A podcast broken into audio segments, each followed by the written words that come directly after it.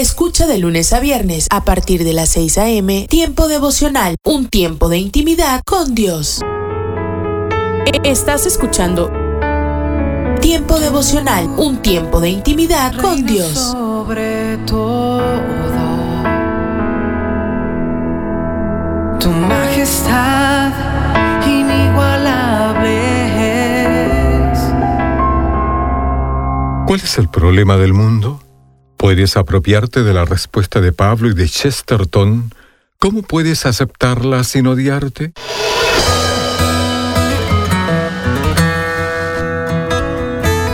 Bienvenidos a nuestro pan diario.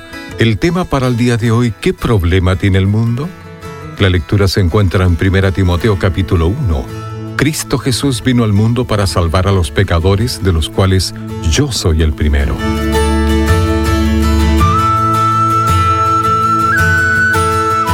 Suele decirse que el periódico The Times de Londres preguntó a los lectores al comienzo del siglo XX, ¿qué problema tiene el mundo? Vaya pregunta, ¿no? Alguien podría contestar rápidamente, ¿de cuánto tiempo dispones para que te cuente? Y sería justo porque hay tantas cosas mal en nuestro mundo. La historia sigue diciendo que, entre muchas respuestas, hubo una que ha perdurado por su inteligente brevedad. El escritor, poeta y filósofo inglés G. K. Chesterton respondió con tres palabras. Estimados señores, yo, que la historia sea real o no, no es tema de debate, pero esa respuesta es la pura verdad.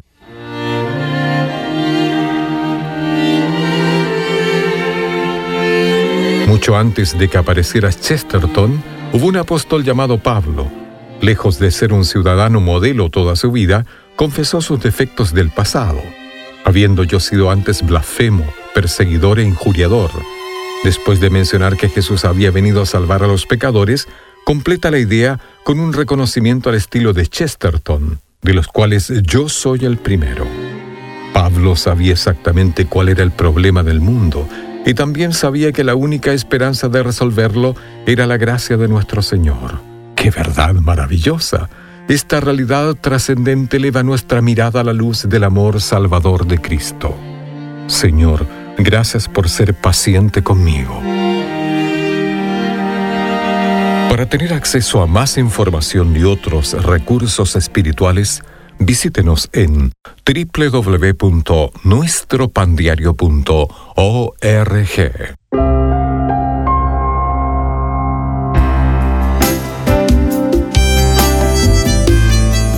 Alimento para el alma. Lecturas diarias de inspiración producidas por Radio Transmundial.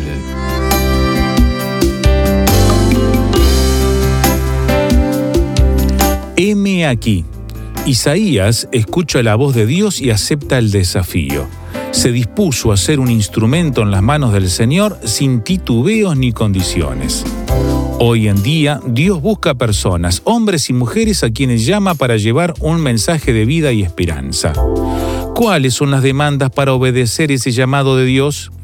Esto requiere tener disposición para dejar todo confort y manos a la obra, porque el conocimiento procede de Dios, pero este es para que sea compartido.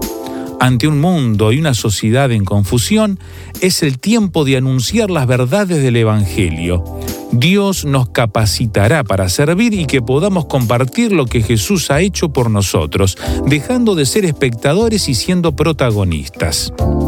El Señor nos ha llamado a ser testigos y a ser discípulos de todas las naciones y hasta el fin de los tiempos, llevando a cabo la obra evangelista y que enseñemos las verdades de Dios hay que activar el llamado que Dios nos ha hecho y así cumplir nuestra labor de expandir el Evangelio porque la mies es mucha y los obreros pocos.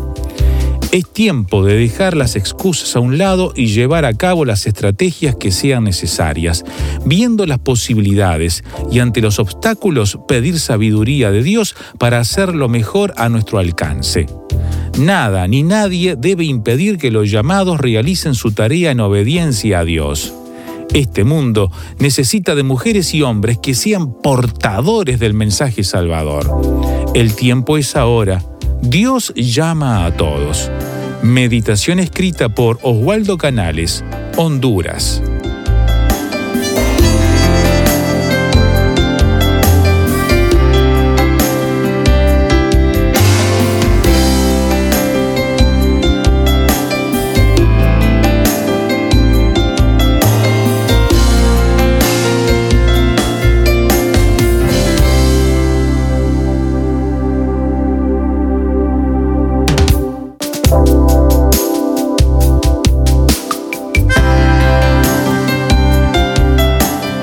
Más información o si desea adquirir el libro Alimento para el Alma, escriba a apa.transmundial.org o llame aquí en México al 50 25 42 06. 50 25 42 06. Alimento para el Alma es una producción de Radio Transmundial.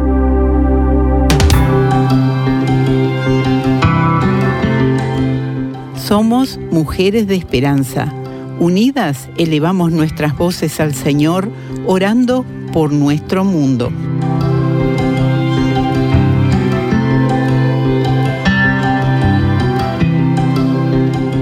Padre Celestial, ayuda a las vulnerables niñas huérfanas en Asia Central para que se conecten con iglesias locales donde puedan escuchar verdades bíblicas y ser guiadas en sus vidas.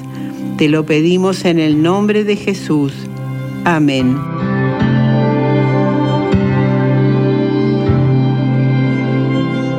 Descarga el boletín de oración con todas las peticiones del mes, artículos adicionales para sembrar esperanza en mujeresdeesperanza.org o solicítalo por WhatsApp al signo de más 598 91 610 610.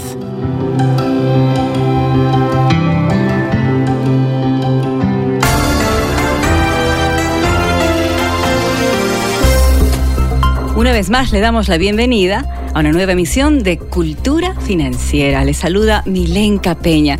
Estamos en esta ocasión con el doctor Andrés Panasiuk en vivo y directo en los estudios, listo para responder a una de las muchas preguntas que nos llegan. Y hacemos esto de vez en cuando, ¿no es cierto, Andrés? Claro que sí, y me encanta. Es una de las cosas que más me gusta hacer en el trabajo de Cultura Financiera. Sentarnos y contestar este tipo de preguntas. Y nos llegan de todos los lugares de Latinoamérica, de España, de los Estados Unidos, a través de nuestro sitio de internet. Sí, Cultura Financiera .org. Anímese, venga, visítenos y déjenos su pregunta si usted quiere. Se la contestamos personalmente primero y después vemos si la podemos usar a nivel continental. Ese es el caso de la que tenemos a continuación. Dice, mi esposo quiere que compremos una segunda casa para alquilarla y así tener un ingreso extra, pero yo creo que es un riesgo que no deberíamos tomar. ¿Quién tiene la razón? Ah, bueno, eso hay que mirar los números, ¿no es cierto? Claro. Yo creo que es una muy buena oportunidad. El, si uno tiene el dinero, el comprar una propiedad para poder rentarla. Generalmente la renta se paga, so, paga la casa, ¿no? Es cierto. Lo que uno tiene que hacer es hacer un par de cálculos. En primer lugar, uno debería tener un fondo de emergencia de aproximadamente tres meses de pago hipotecario de la Mm. casa. Hay que mantenerla más o menos por tres meses. en a caso veces de que no la puedan rentar, en caso de que las personas no paguen. Exactamente. A veces la Mm. gente no paga, a veces hay, hay un trámite para poder reemplazar a los a, a la gente que Los está arrendatarios. exactamente, hay que reemplazarlos. Toma meses, ¿no? Claro. Y entonces ese es el tipo de cosas que hacen un agujero en el presupuesto familiar. Es la entonces hay que tener Mm. un fondito de emergencia para este negocio. Esto es un negocio, ya no es una casa, no es la casa familiar, Claro. es un negocio y para ese negocio hay que tener un fondo de emergencia de aproximadamente tres meses de operaciones. Número dos, la renta tiene que ser de aproximadamente el 115% del valor de la hipoteca. Oh, Entonces- más arriba de lo que cuesta. Exactamente. ¿Para qué? Para que uno pueda pagar la hipoteca y además tener algo de dinero extra para poder arreglar la casa, cierto. para poder resolver ciertas cosas, para poder pagar algunos impuestos o alguna otra cosa que se necesita hacer. Eh, las casas, por ejemplo, en Estados Unidos necesitan cambiarse el techo de vez en cuando. Claro. En Latinoamérica uno no hace ese tipo de cosas, hace algún arreglito allí arriba, por aquí, por allá. Pero sí, en pero en. Estados Unidos cuesta miles de dólares un Cambiar el cambio techo como completo, ese. claro Claro. que sí. Y entonces uno tiene que ver ese, esa casa de nuevo como es como si fuera un negocio. Mm. Y debe decir, ¿puedo rentar esta casa por el 115, 120% del valor de la hipoteca? Si no lo puedes rentar por esa cantidad, entonces esa casa no te conviene para rentar.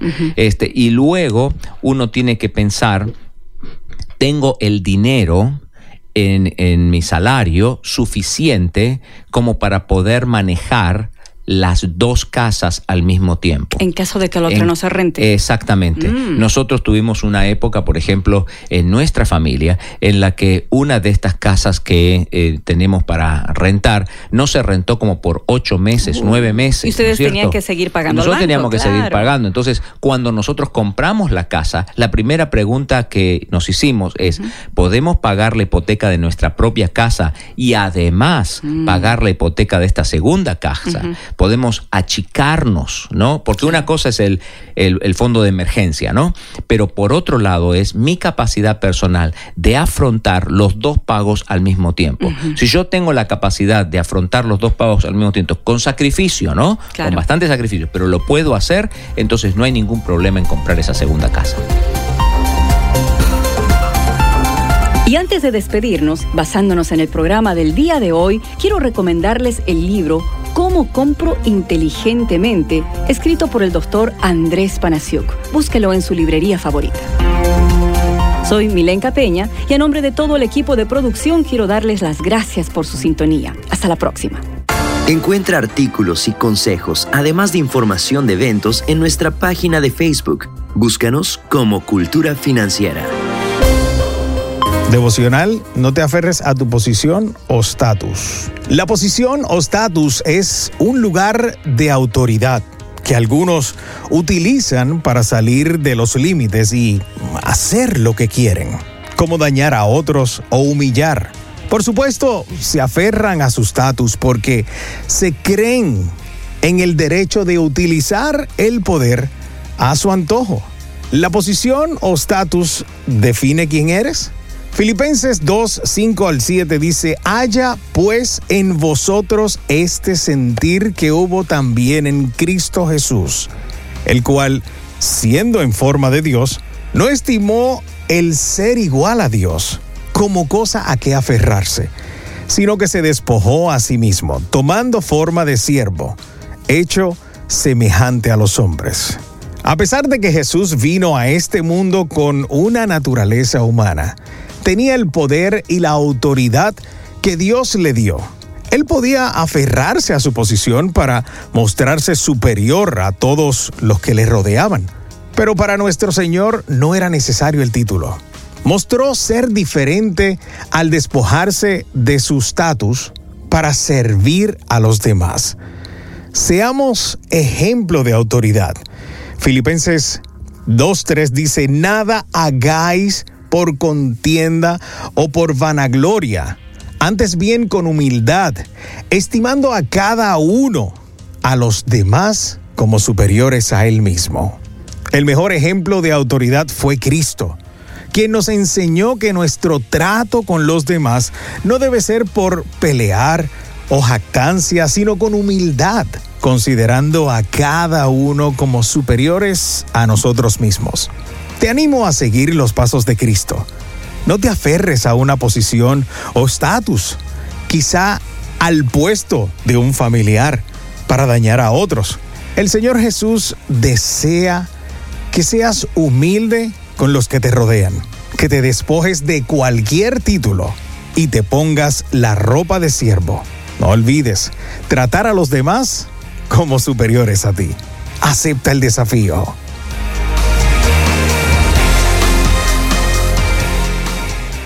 The start of a new school year is a lot, especially in college. Turn that pile of coursework into great grades and stress free weekends with Grammarly. Grammarly's digital writing assistant is a must have for every college student. Its comprehensive writing suggestions help you avoid all those little mistakes that eat into your grade so you can turn in your work with confidence. Best of all, it's free to use with all your favorite devices and apps. Need more advanced features? Upgrade to Grammarly Premium for clarity full sentence rewrites that rephrase hard to read sentences, cutting down on jargon and making your essays as clear and impactful as possible. It even comes with built in plagiarism detection. Just one more way Grammarly covers all the details that go into getting the best possible grade. Improve your grades with fewer all-nighters by using Grammarly. Sign up for your free account at grammarly.com slash podcasts and get 20% off when you're ready to upgrade. That's grammarly.com slash podcasts. Me gustaría que hoy pudiéramos simplemente reflexionar sobre un himno al que amo. Para cada viento tormentoso que sopla, para cada marea creciente de dificultades,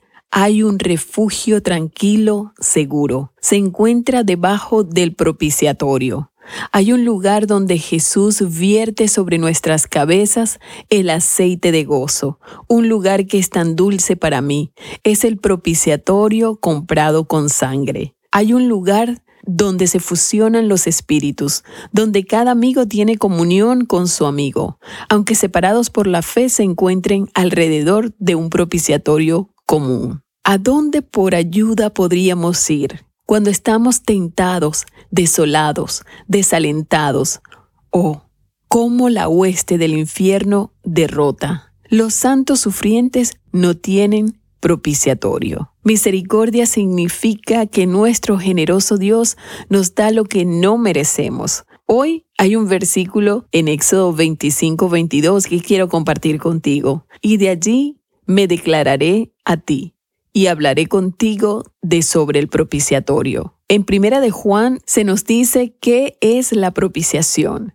Significa propiciatorio porque ese es el lugar donde podemos encontrarnos con nuestro Señor. En el lugar santísimo, allí sobre el arca, estaba el propiciatorio. Tenía dos querubines de oro muy grandes, los cuales constituían la cubierta protectora de ese lugar. Allí el hombre se reunía con Dios cuando el sumo sacerdote entraba con la sangre preciosa. Esto simbolizaba aquella sangre que un día sería derramada sobre la cruz. Fue debido a la sangre vertida sobre el altar del propiciatorio que el Dios Todopoderoso, el Santo puro y sin mancha, pudo reunirse con el hombre. Es por esta razón que podemos tener una comunión viva con el Señor. Es solo en su presencia que cuando venimos ante ese propiciatorio podemos ser aceptados. ¿Cómo te sientes acerca de venir ante Dios? Quizás no te importe siquiera doblar las rodillas ante Él. Tal vez sencillamente lo enciendes, así como enciendes el televisor. Probablemente sientas que Él es simplemente alguien a quien puedes recurrir. No, cuando nos convertimos en aquellos que reconocen que como hijos de Dios no podemos venir a la santa presencia de Él sin la preciosa sangre de nuestro Señor Jesucristo, tenemos entonces una actitud totalmente diferente para acercarnos al lugar de la misericordia. Me gusta el propiciatorio, me gusta ir allí, me gusta venir ante Él y saber que soy aceptada, porque Él mira la sangre de su precioso Hijo pura y sin mancha derramada en mi nombre. Cuando vengo, sé que allí puedo derramar mi corazón y Él lo limpiará. Además, él no solo me limpiará, sino que purificará mi conciencia y no me condenará. En ese momento no hay condenación. Por causa del propiciatorio, Él me acepta y no me condena. Pero como su hijo, yo tengo una relación correcta con Él. Esto es increíble, porque entonces como un amigo con su amigo, Él se comunicará conmigo y yo con Él. Él está más cerca de mí que mi más cercano y querido amigo. Él es mi vida cuando lo encuentro en el propiciatorio. ¿Entiendes lo que esto significa? Podemos tener una comunión viva con el Dios Santo y Poderoso.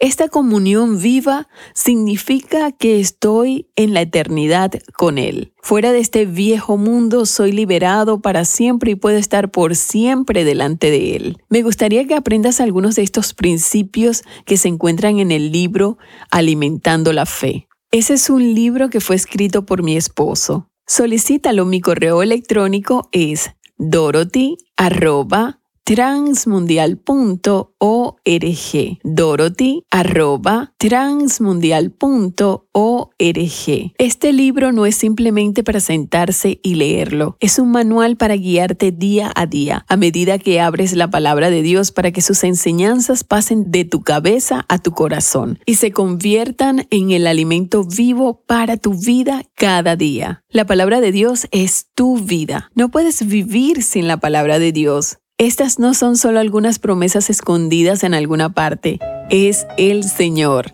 Él ha exaltado su palabra, incluso por encima de su nombre. Pan dulce para la vida. Reflexiones con Carmen Reynoso.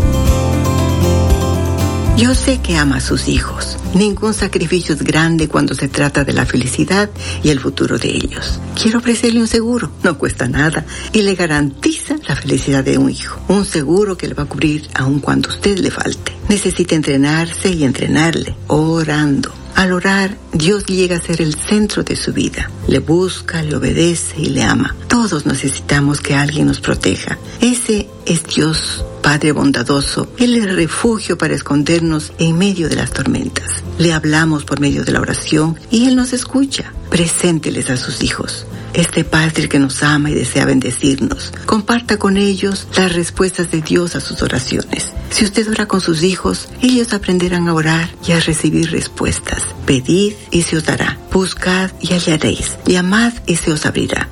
Qué mejor seguro, mi amiga.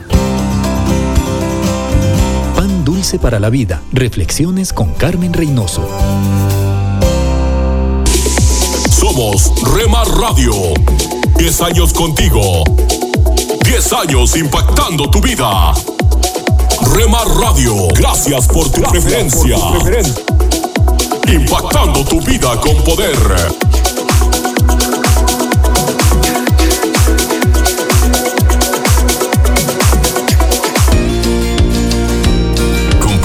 Nuestras emisoras con tus amigos en tus redes sociales. Al parecer. Rema Mujer. Te sientes solo, ya lo sé, yo lo viví. Somos frutos Rema Kids. del espíritu vivos en mí para ser como Jesús. Rema Grupera.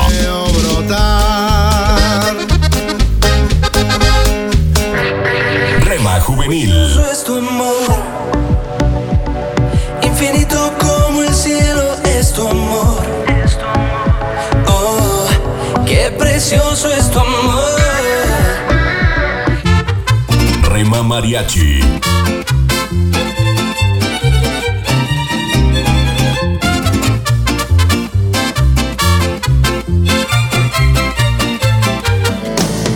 Retro Music.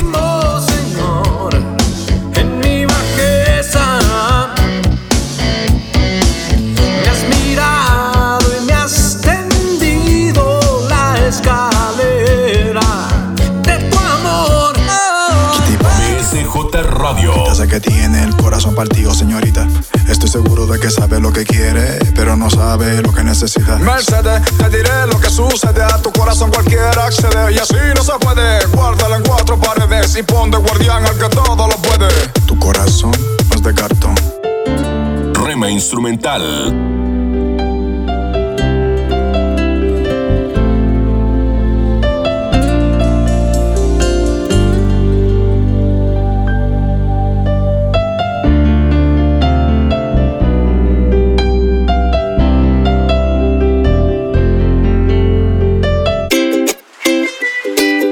Medios. Rema Digital. En el dolor yo te llamo y encuentro y cubres con tu amor mi corazón. Y mi ser anhela más de ti, Dios. Dios está por encima para bendecirte, abajo para sostenerte, adelante para orientarte, atrás para protegerte y a tu lado para apoyarte. Por eso te busco y te amo y me amas por siempre. La cruz fue suficiente. Rema Radio, impactando tu vida con poder.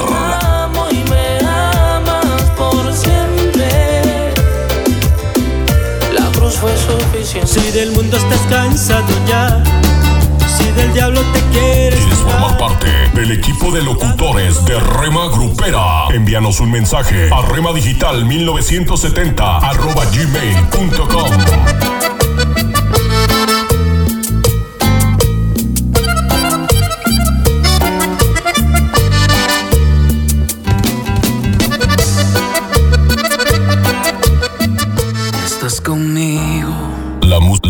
música que te relaja, de verme nacer.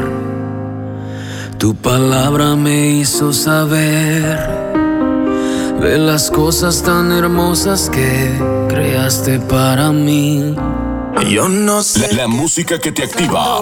Yo no sé lo que pasó, pero las penas voy sacando. Yo no sé lo que pasó. Hay algo andaba yo buscando.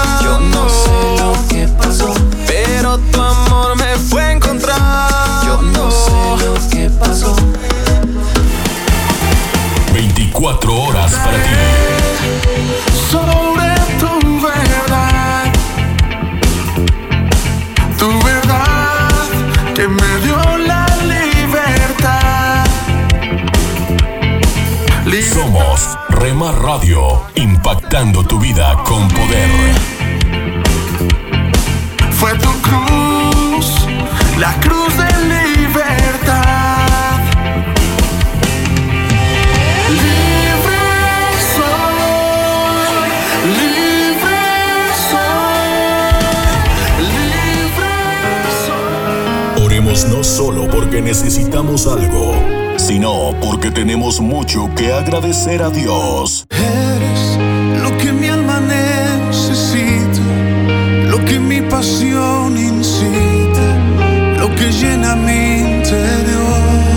Radio, impactando tu vida con poder. Lo que a diario echo de menos, lo que causa mis desvelos y me llena el corazón. Capítulo 21 El corazón del rey es como un arroyo dirigido por el Señor, quien lo guía por donde Él quiere. La gente puede considerarse en lo correcto según su propia opinión, pero el Señor examina el corazón. Al Señor le agrada más cuando hacemos lo que es correcto y justo que cuando le ofrecemos sacrificios. Los ojos arrogantes, el corazón orgulloso y las malas acciones son pecado. Los planes bien pensados y el arduo trabajo llevan a la prosperidad. Pero los atajos tomados a la carrera conducen a la pobreza.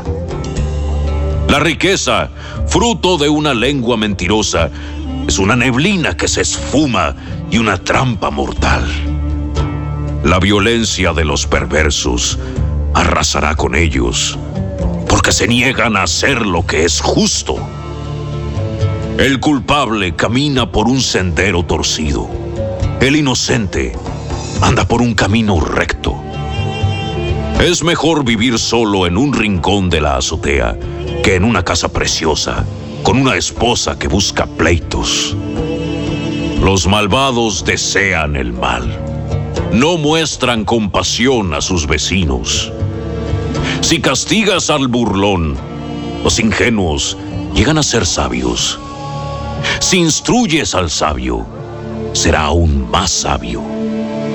El justo sabe lo que ocurre en el hogar de los perversos. Él traerá desastre sobre ellos.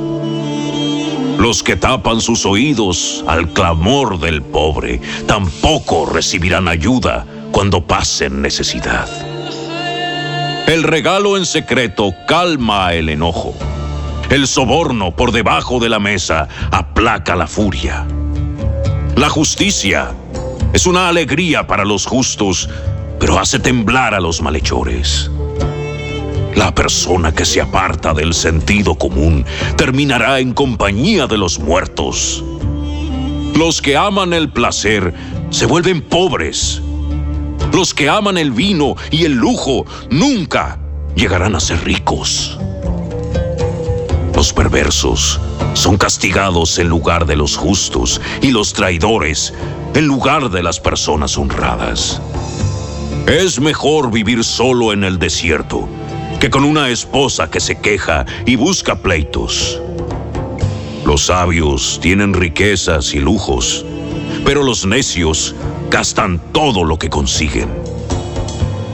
El que busca la justicia y el amor inagotable encontrará vida, justicia y honor. El sabio conquista la ciudad de los fuertes y arrasa la fortaleza en que confían. Cuida tu lengua y mantén la boca cerrada y no te meterás en problemas. Los burlones son orgullosos y altaneros. Actúan con una arrogancia que no tiene límites. Por mucho que desee, el perezoso acabará en la ruina, porque sus manos se niegan a trabajar. Hay quienes se la pasan codiciando todo el tiempo, pero a los justos les encanta dar. El sacrificio del malvado es detestable, sobre todo cuando lo ofrece con malas intenciones. El testigo falso será silenciado, pero al testigo creíble se le permitirá hablar. El perverso finge para salir del apuro, pero el honrado piensa antes de actuar. No hay sabiduría humana, ni entendimiento, ni proyecto que puedan hacerle frente al Señor. El caballo se prepara para el día de la batalla, pero la victoria pertenece al Señor.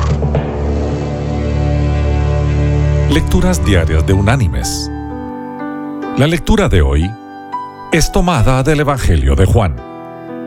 Allí en el capítulo 12 Vamos a leer los versículos desde el 24 hasta el 26, donde Jesús nos dice, De cierto, de cierto os digo, que si el grano de trigo que cae en la tierra no muere, queda solo. Pero si muere, lleva mucho fruto. El que ama su vida la perderá. El que odia su vida en este mundo, para vida eterna la guardará.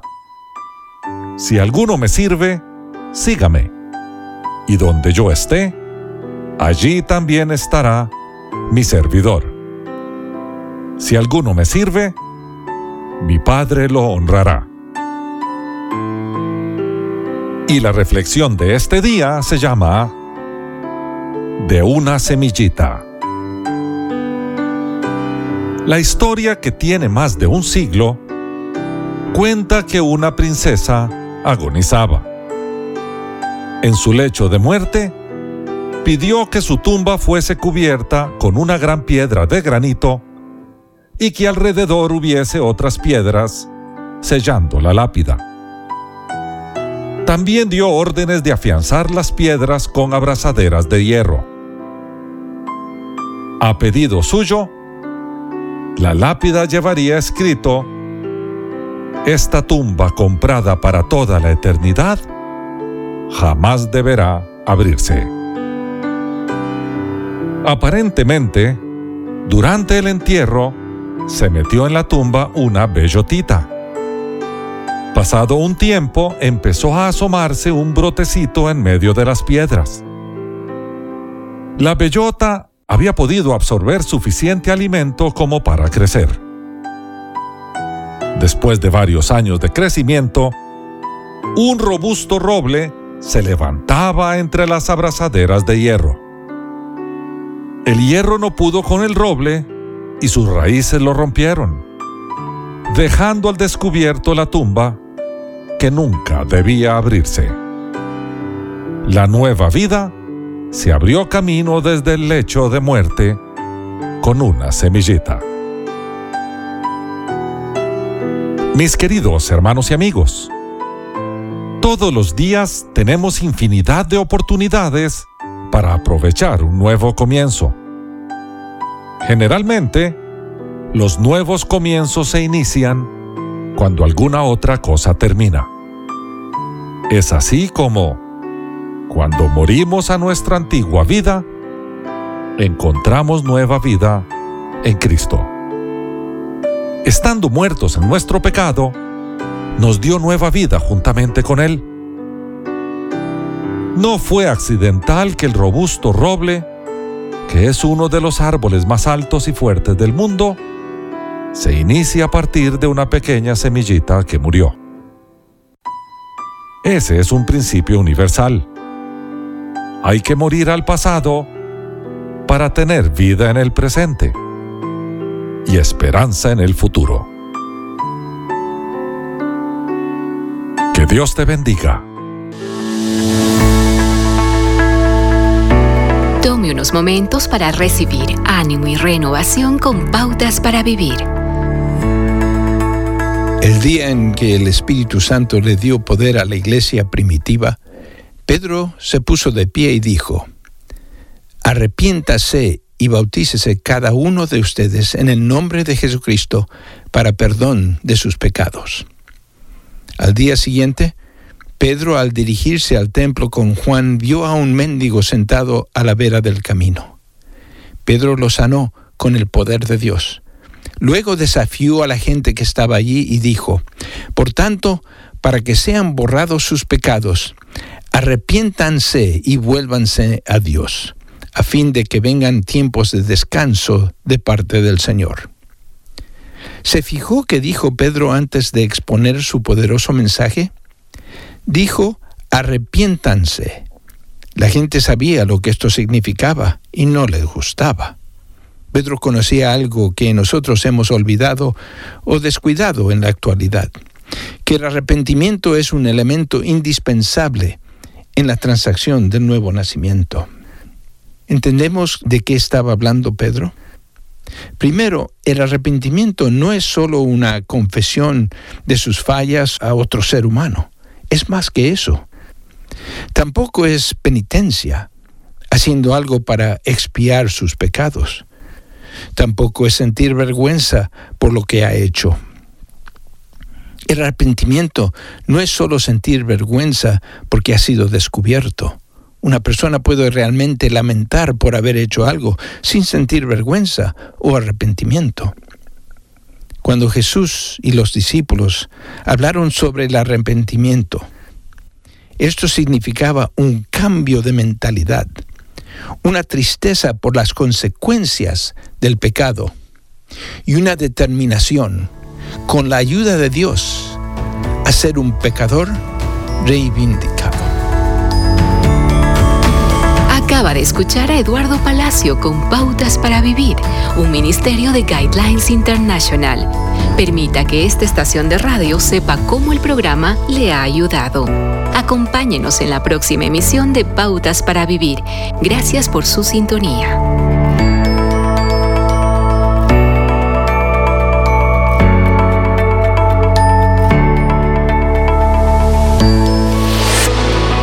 De la Biblia. Bienvenidos a la sinopsis de la Biblia.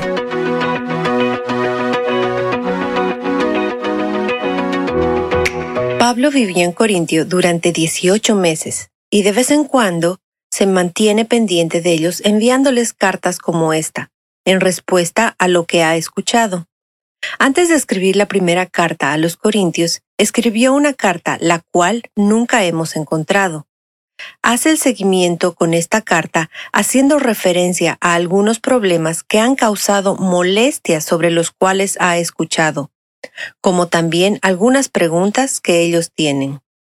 Empieza animándoles, diciéndoles que Jesús los sostendrá hasta el final y los hará libres de culpa. Dios es quien los ha llamado a ser parte de su familia y Él será quien los mantendrá así. Lo que Dios inicia, lo sostendrá y lo cumplirá. Pablo tiene que hacer algunas llamadas de atención y sabe que cuando estás a punto de ser confrontado con tu pecado, es bueno que te recuerden que nada de esto cambia la forma en que Dios te ve, o que tampoco cambia tu posición como su hijo amado. El primer problema al que hace referencia es la adoración a su líder. Están divididos porque tienen líderes preferidos en la iglesia, pero sus líderes no murieron por ellos. Todo lo que hace Pablo es plantar la semilla. Él no tiene el poder de hacerla crecer. Dios es quien da ese crecimiento. Pablo ni siquiera realiza bautismos, ni minimiza la importancia del bautismo. Solo hace referencia a que es secundario a predicar el Evangelio. El Evangelio no tiene ningún sentido para aquellos que no creen en él. Es una tontería. Los judíos buscan señales y los griegos, como aquellos que conocimos en Atenas, buscan sabiduría. Pero todo lo que Pablo podía brindarles era el Evangelio de Jesucristo. Para los judíos, Pablo les está dando un giro a las cosas, y para los griegos, él simplemente estaba loco. Es tan fácil descartar el Evangelio, pero para aquellos que creen en él es el poder que les permite hacer todo lo que hacen. De alguna manera, los incultos, los corintios de clase baja, lo entendían. Dios los escogió de manera intencional porque ellos entienden lo que significa estar en el punto de partida, en pobreza espiritual. Ellos no están bajo la ilusión de tener algo que ofrecer a Dios, a diferencia de los fariseos y de los estudiados griegos. Debido a esto, ellos ganaron la justicia y la sabiduría de Cristo. Por lo tanto, no necesitan presumir del Maestro al que siguen, incluyéndolo a Él ellos deben enorgullecerse en la obra terminada por Cristo. Pablo quiere ayudar a aquellos a quienes se les ha dado la sabiduría de Dios a crecer en ella por medio de la comunicación con el Espíritu, quien imparte sabiduría. Una de las principales maneras de comunicarse con el Espíritu es a través de la lectura de las Escrituras, porque Él la escribió.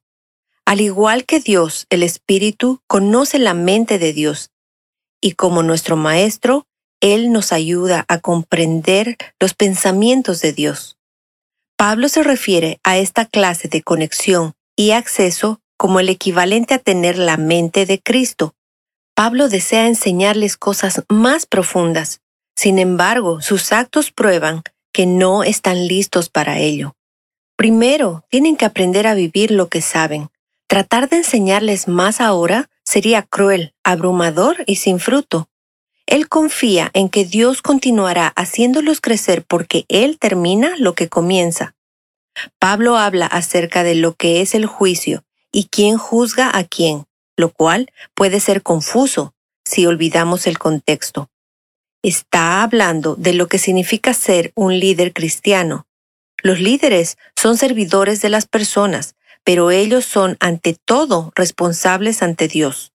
Él no busca su aprobación ni trata de sentirse bien consigo mismo. Él está buscando la aprobación de Dios. Es un camino difícil, no gana mucho dinero, no duerme mucho y la gente habla mal de él, pero él lo hace porque los ama y ellos aman a Dios. No quiere tener que reprenderlos cuando los visite, quiere venir con gentileza y amor, pero hará lo que sea mejor para ellos, lo que sea que necesiten en este momento. Veamos el vistazo de Dios. Pablo describe tres cosas que nos son dadas en Cristo. Justificación, santificación y redención. Primera de Corintios 1:30. Estas señalan diferentes etapas de nuestra vida. El pasado. Hemos sido declarados justos. El presente. La santificación es el proceso continuo a través del cual estamos limpios. El futuro, Jesús dijo que nuestra redención se está acercando. Lucas 21, 28. Esperamos ansiosamente la redención de nuestros cuerpos. Romanos 8:23. Tu pasado, presente y futuro son manejados por Cristo Jesús. No hay una etapa en la historia de tu vida en la que Él no esté activo está trabajando en todo eso para llevarnos a la plenitud de la relación con Él mismo. Él tiene tu pasado, presente y futuro. Y Él está en todo esto, y Él es donde el júbilo está. La sinopsis de la Biblia es presentada a ustedes gracias a B-Group, estudios bíblicos y de discipulado que se reúnen en iglesias y hogares alrededor del mundo cada semana.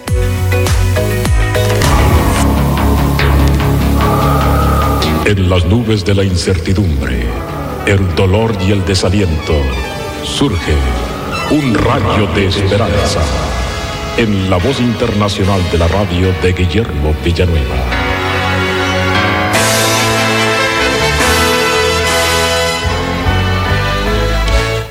Fueron cruzados dos caballos de diferentes especies, un jaco pequeñito, cortito, con un Fleming alto y delgado. Y el producto fue un caballo muy veloz llamado Clydesdale. Pensaron que podían ahora teniendo esta nueva raza poder conseguir muchos caballos Clydesdale tan veloces como el que habían obtenido. Así es que siguieron cruzando más caballos jacos y flemings y se obtuvo un Clydesdale macho y una hembra. Entonces cruzaron ahora estos nuevos caballos Clydesdale veloces, pero para su sorpresa, el producto obtenido ya no era un caballo Clydesdale, sino que era un caballo jaco o un caballo Fleming, o sea, igual que la primera generación, es decir, esta nueva especie ahí terminaba. Esto lo menciono, mi estimado amigo, porque hay personas que piensan que el ser humano es un producto de la evolución, que nosotros antiguamente éramos una pequeña célula o especies inferiores y después fuimos a través de evoluciones y cambios de especie hasta llegar a ser seres humanos. Pero no puede ser así, ya que aún en la primera y segunda generación notamos que regresan lo que se llama los tipos, la regresión de los tipos, que cuando se juntan una nueva especie, el producto va a ser igual no como los padres, sino como los ancestros, es decir, se interrumpe el cambio de la especie. Por eso, mi estimado amigo, es muy conveniente que creamos totalmente en la palabra de Dios, ya que en estos mensajes hemos hablado sobre las pruebas de la existencia de Dios. Dios existe. Y nos dice la Biblia en Hebreos en su capítulo 1 versículos 2 y 3. En estos postreros días nos ha hablado por el Hijo, a quien constituyó heredero de todo, y por quien asimismo hizo el universo, el cual siendo el resplandor de su gloria, y la imagen misma de su sustancia, y quien sustenta todas las cosas con la palabra de su poder, habiendo efectuado la purificación de nuestros pecados por medio de sí mismo, se sentó a la diestra de la majestad en las alturas. Entonces aquí nos dice la palabra de Dios que nuestro Señor creó el universo a través de su Hijo. Qué maravilloso. Si creó el universo, creó la tierra y lo que hay en la tierra. Esto es simplemente estupendo. Y no solamente lo creó, sino que nos dice la Biblia que el Señor lo sustenta con la palabra de su boca. En otras palabras, la lluvia, el sol, el girar de nuestra tierra alrededor del sol, el movimiento de nuestra tierra en 24 horas para darnos el día y la noche, todo esto es por medio de la palabra del Señor Jesús. Dios existe y si tú quieres conocerlo y experimentar su bendición, su ayuda, su salud, ven a Él por su Hijo y vas a encontrar a un Dios tan maravilloso y tan precioso que no solamente ha creado el cielo y la tierra, sino que Él puede crear un nuevo corazón si tú solamente le abres tu vida para que Él entre a morar en ti. Amén. Esperamos que esta audición, un rayo de esperanza, haya penetrado en su corazón. Si en algo podemos servirle, por favor dirija su correspondencia a Guillermo Villanueva, apartado 77-335, México, Distrito Federal, 11200. Le invitamos para que nos sintonice a esta misma hora y por esta misma estación. Muchas gracias por la amabilidad de su atención. Un minuto con Dios, con el doctor Rolando Aguirre. ¿Sabías que a las ovejas no les gusta acostarse? Nosotros somos como ellas, con nuestra intranquilidad. Sin embargo, si no descansamos, Dios nos hará descansar. El descansar no es el único camino, pero sí es muy saludable. La inquietud conduce al agotamiento produciendo fatiga física, emocional y espiritual.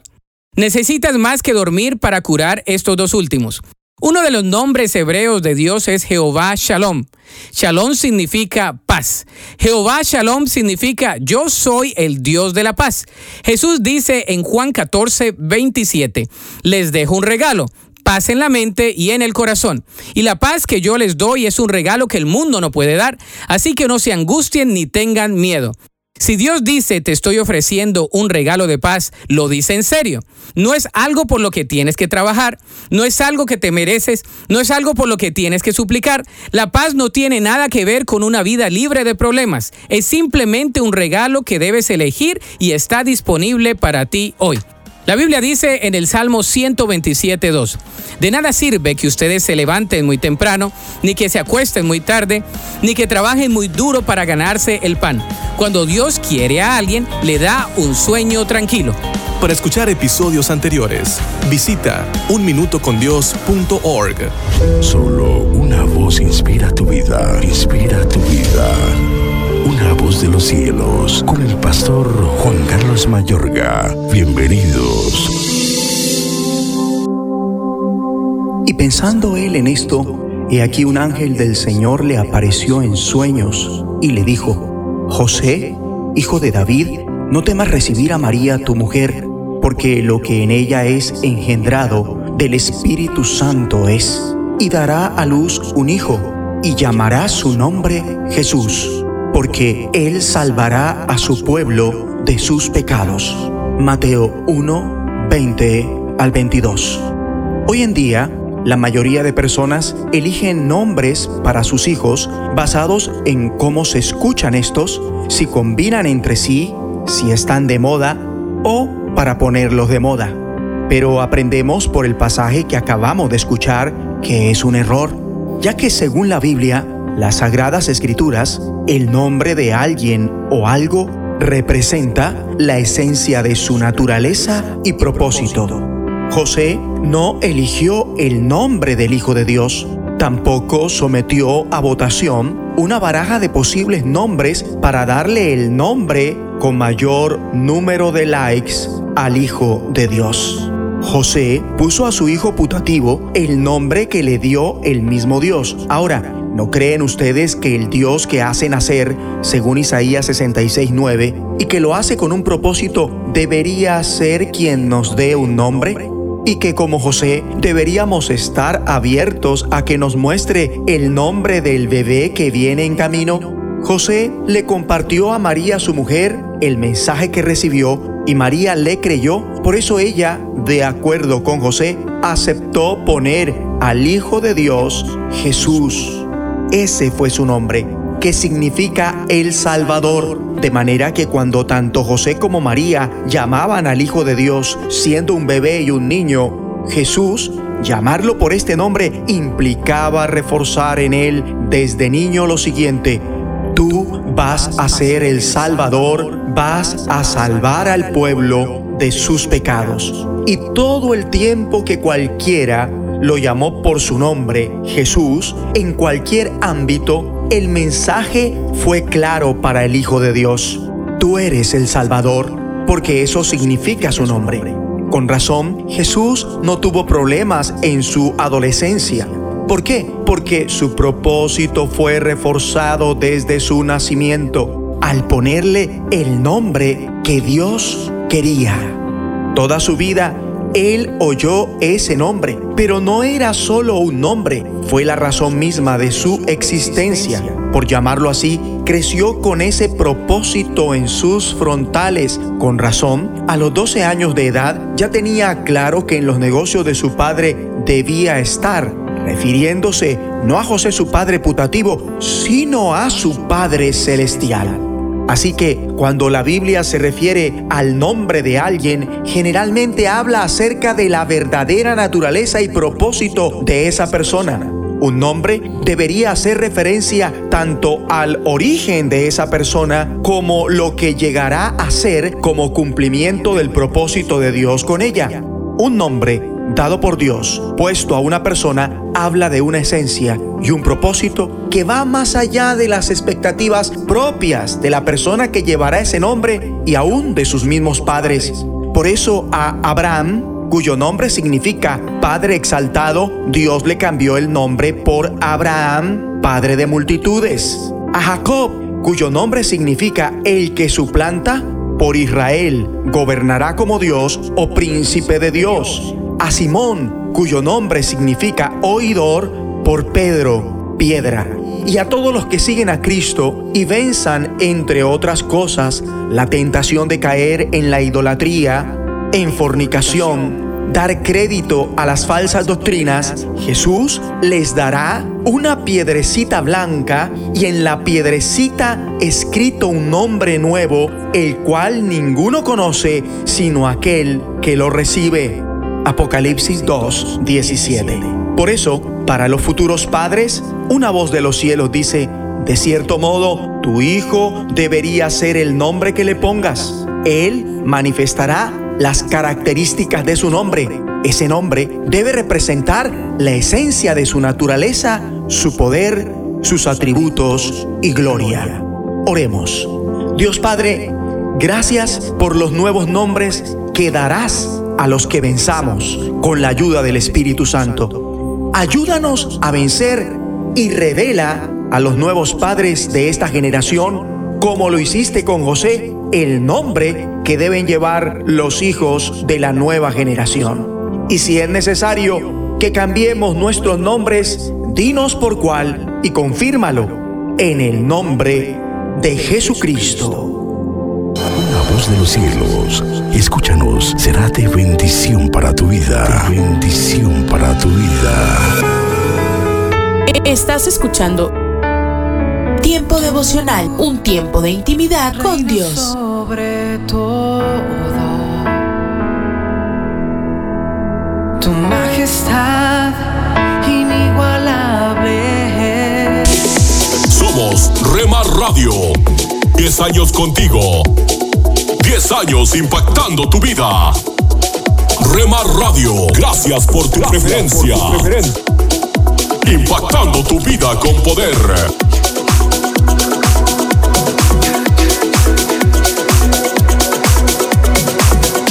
Estás escuchando lo mejor de la música. Esta es tu música, esta es tu radio.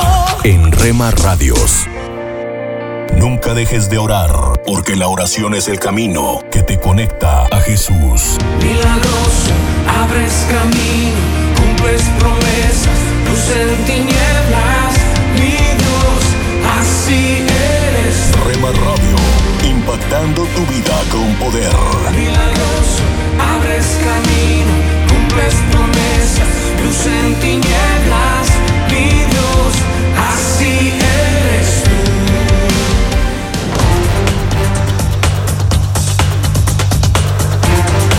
Las emisoras de Rema Radio se escuchan a través de internet gracias a Seno Radio.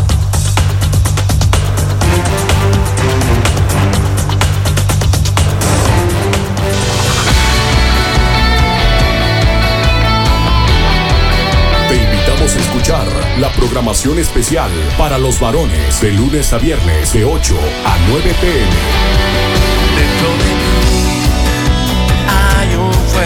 Rema Radio, transmitiendo desde Jalisco, México, impactando tu vida con poder. Levantaré mi alabanza, mi adoración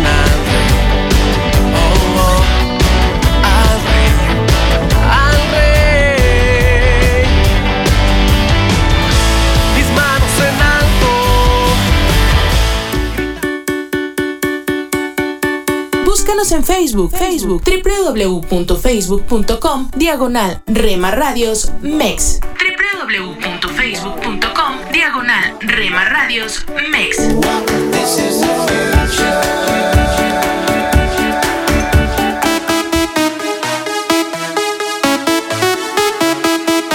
Porque somos parte de tu familia. Corazón quiere no latir más. Somos una más en tu hogar. Gracias por dejarnos estar. Nuestro objetivo es ser una radio de bendición. Con las manos hacia arriba, muévete ya. Buena música, La alegría del cielo bajar. buen contenido.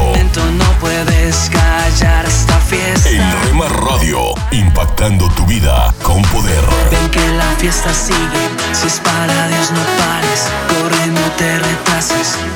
Escucha de lunes a viernes a partir de las 6 a.m. Tiempo devocional, un tiempo de intimidad con Dios. Hola amigo, te saluda Johnny Erickson Tara.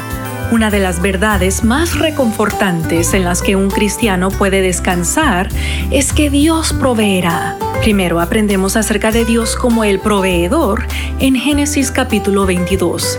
Es donde Abraham está en la montaña con Isaac, su hijo. Abraham estaba a punto de hundir el cuchillo en el corazón de Isaac para sacrificarlo, pero entonces Dios dijo, detente, y proporcionó un carnero para la ofrenda. Oh amigo, amiga, a menudo justo en el último momento Dios provee lo que necesitas. La cuestión es, ¿podemos confiar en Él hasta que llegue ese momento? ¿Podemos esperar hasta que Dios provea?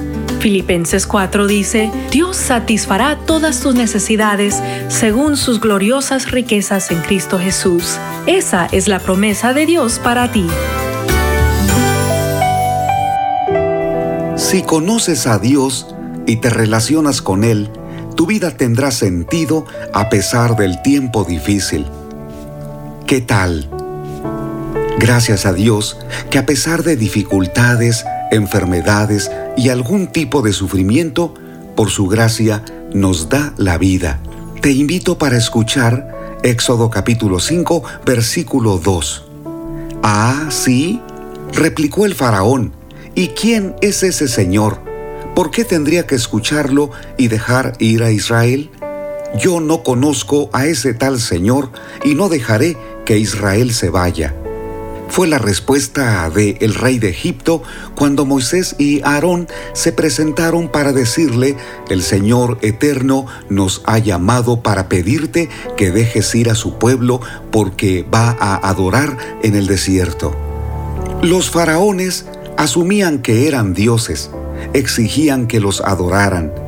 Los egipcios no dudaban en obedecerlos por miedo al castigo que en la mayoría de los casos los dirigía a la muerte.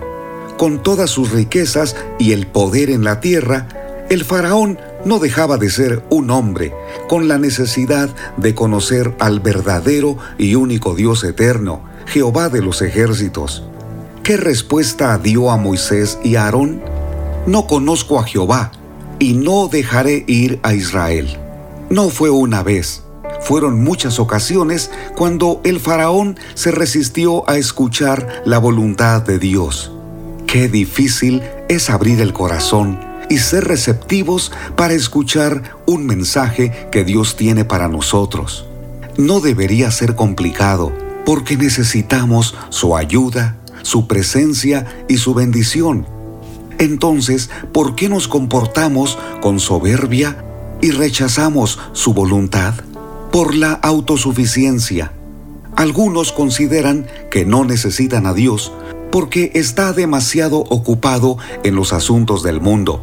O piensan que Dios no tiene el poder para cambiar las circunstancias que en estos momentos les están impidiendo tener una vida agradable. Cuando te hablan de Dios, tu respuesta es indiferente, declarando que no tienes tiempo. No todos rechazan de manera contundente al Dios eterno. Algunos simpatizan con Él cuando se encuentran enfermos, frustrados, abandonados o sin dinero. Por su misericordia, el Dios eterno responde las oraciones de sus familiares o sus amigos y los levanta. Pero cuando se sienten fuertes, desconocen a Dios, no creen necesitarlo porque ellos pueden resolver sus problemas sin la intervención de el Señor. Qué necios somos. ¿Cuándo nos daremos cuenta que nuestra alma tiene necesidad de Dios como el oxígeno a nuestros pulmones? Para eso vino Jesucristo, para enseñarnos que sin Dios estamos perdidos, porque el pecado es tan grave que no solo afecta nuestro diario vivir, sino trastorna nuestro futuro y ciega nuestro corazón para apartarnos de la verdadera paz que Dios ofrece. No dejes que tu vida se mueva al azar, a la suerte o que otros decidan por ti. Si conoces a Dios y te relacionas con Él, tu vida tendrá sentido a pesar del tiempo más difícil que estés viviendo. ¿Cómo puedes conocer a Dios? Estudia la Biblia con alguna persona que te aconseje y ore por ti. Abre tu corazón día a día y dile al Señor que te muestre sus propósitos. De algo debes estar seguro. Dios tiene misericordia para escucharte y para levantarte aunque estés en el polvo. Ánimo. Soy Constantino Varas de Valdés. Que tengas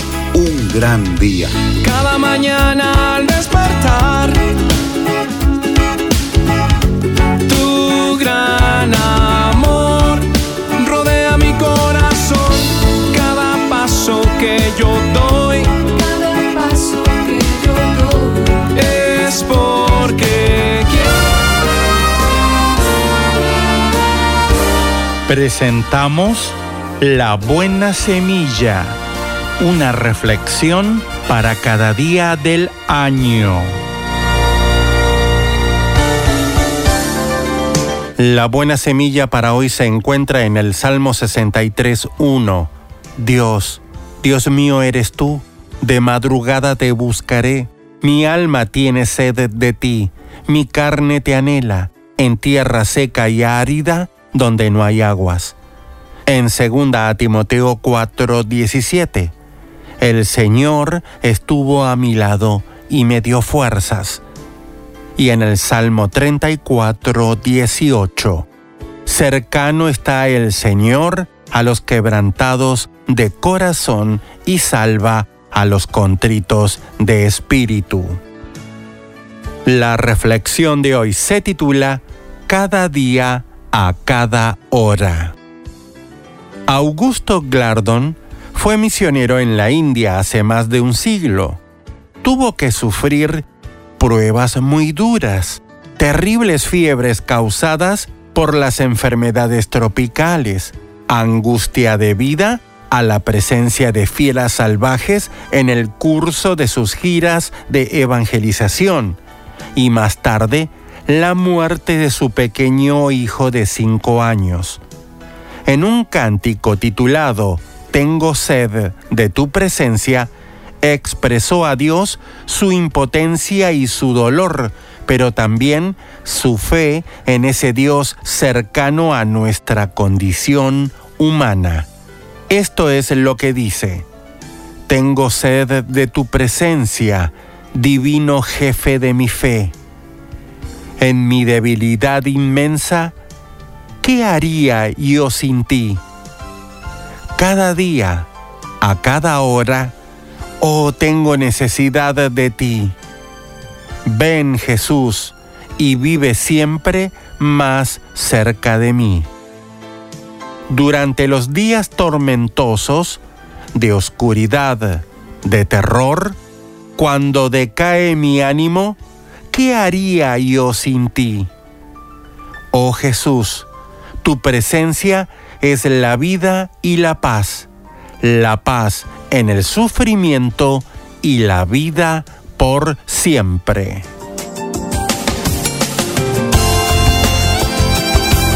Para escuchar este y otros programas, le invitamos que visite nuestra página web en labuenasemilla.com.ar.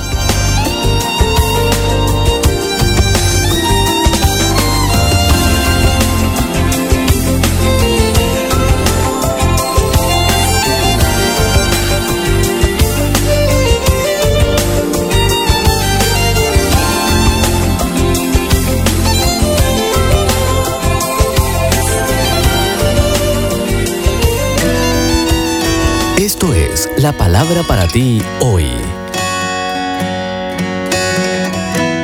Y la palabra para ti hoy es cómo orar eficazmente, escrita por Bob Gass. En Santiago 5:16 leemos, La oración fervorosa del justo tiene mucho poder. La Biblia afirma eso, que la oración fervorosa del justo tiene mucho poder. El profeta Elías era un hombre como nosotros y cuando oró con fervor, pidiendo que no lloviera, dejó de llover sobre la tierra durante tres años y medio. En esos versículos hay dos palabras a las que necesitas prestar atención.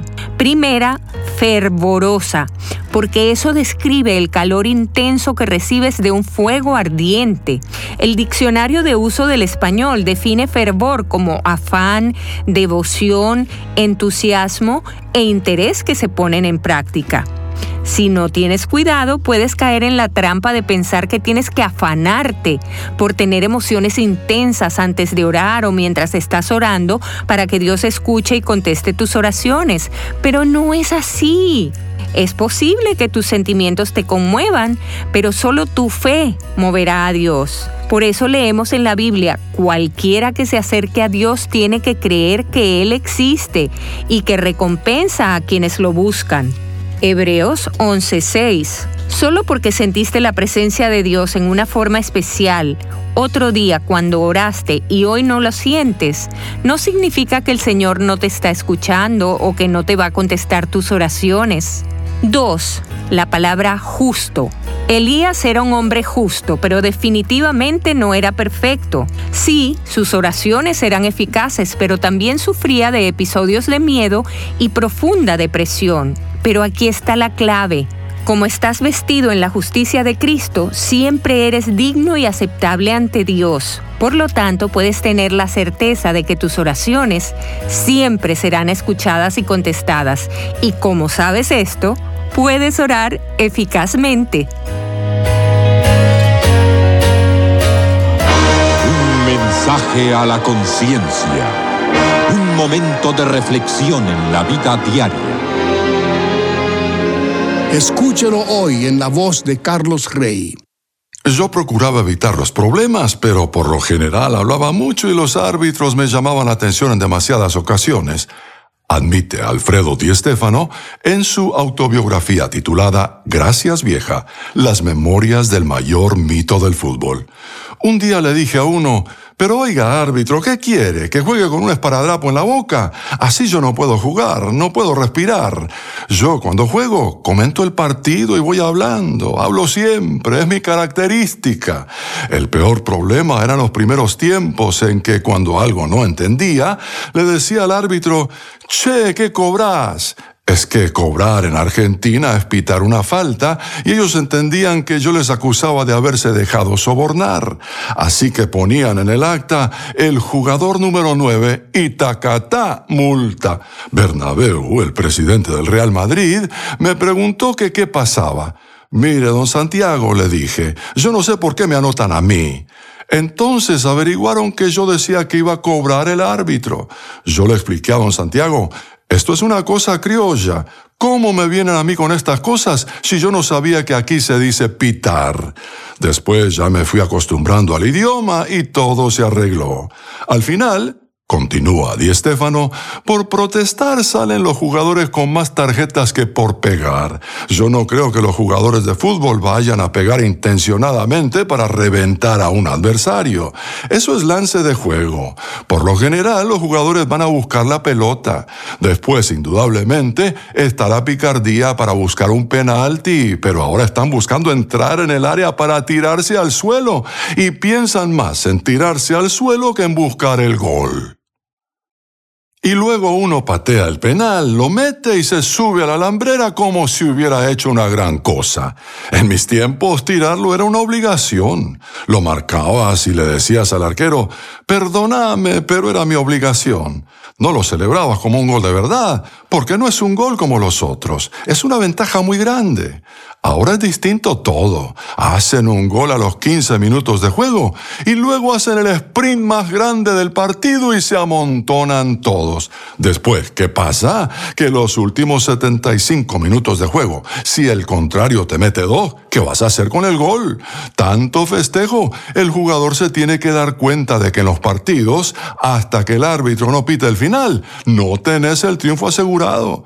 Por eso se dice, no cantes victoria, aunque en el estribo estés, concluye Di Stefano.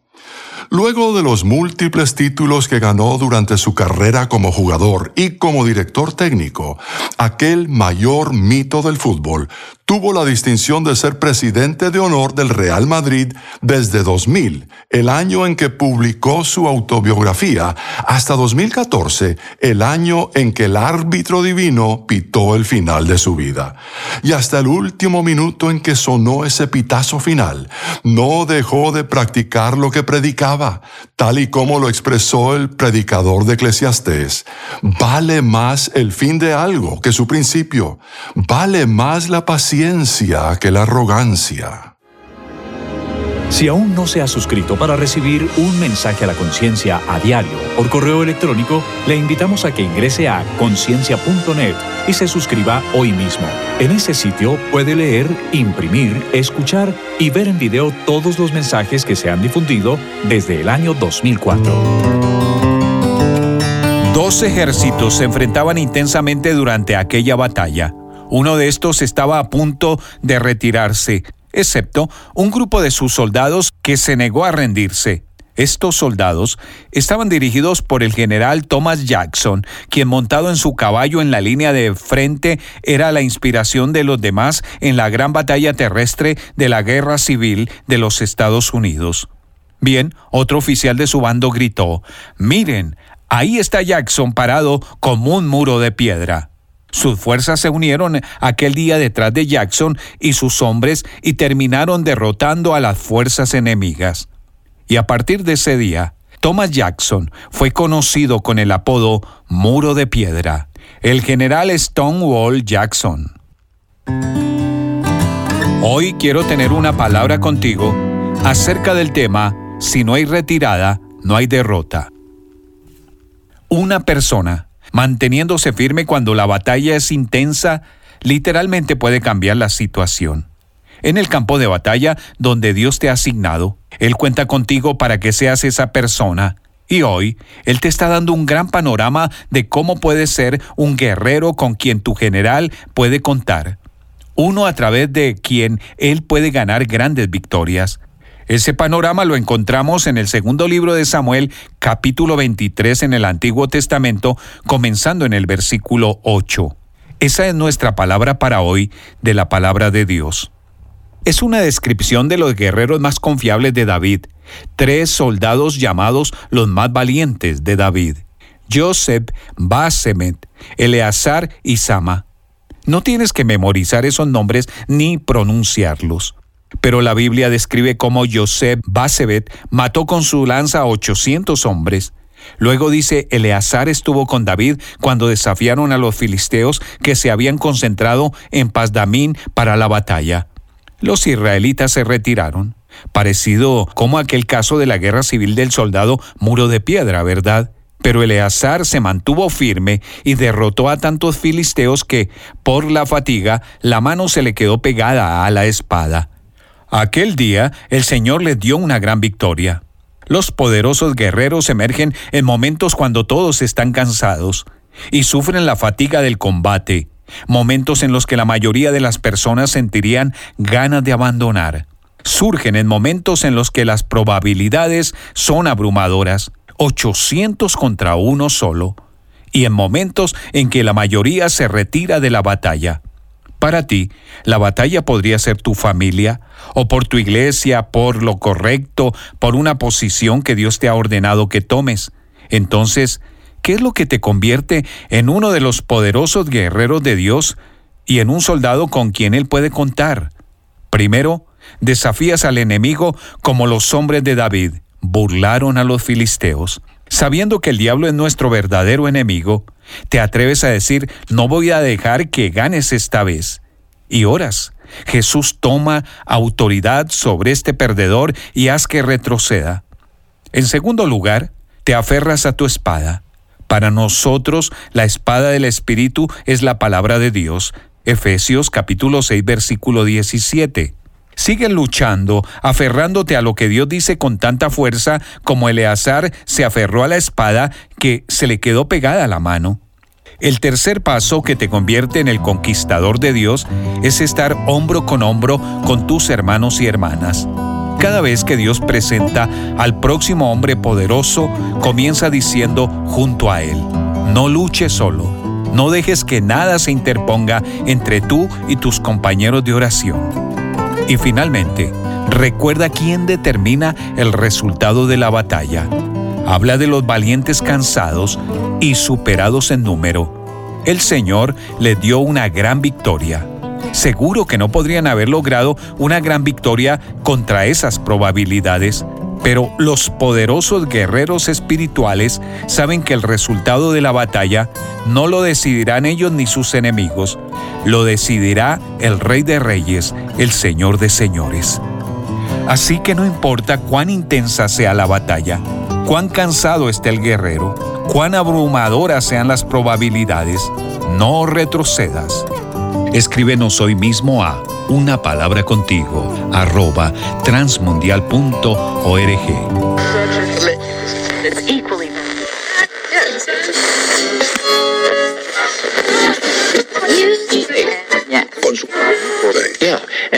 Y andan diciendo que desde que yo estoy contigo, mi vida es mucho Estás mejor. sintonizando tu estación favorita, Rema Radio, siempre Y contigo. andan diciendo que desde que yo estoy contigo, mi vida es mucho mejor. Y ahora soy lo que soy porque tú estás 24 horas con el poder que cambia tu vida. lo que pasó. Solo sé que me enseñaste lo que es amor. Cuando no creía que siquiera existía, detuviste la ironía de una vida vacía.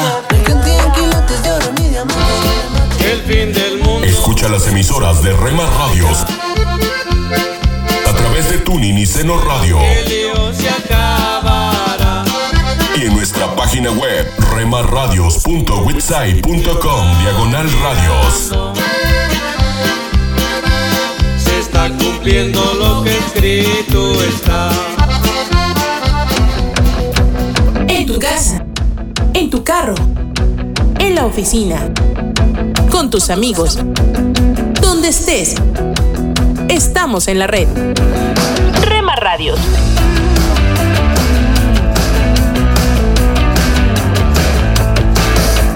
Rema Radios. Escucha de lunes a viernes a partir de las 6 a.m. Tiempo devocional, un tiempo de intimidad con Dios. Somos Rema Radio.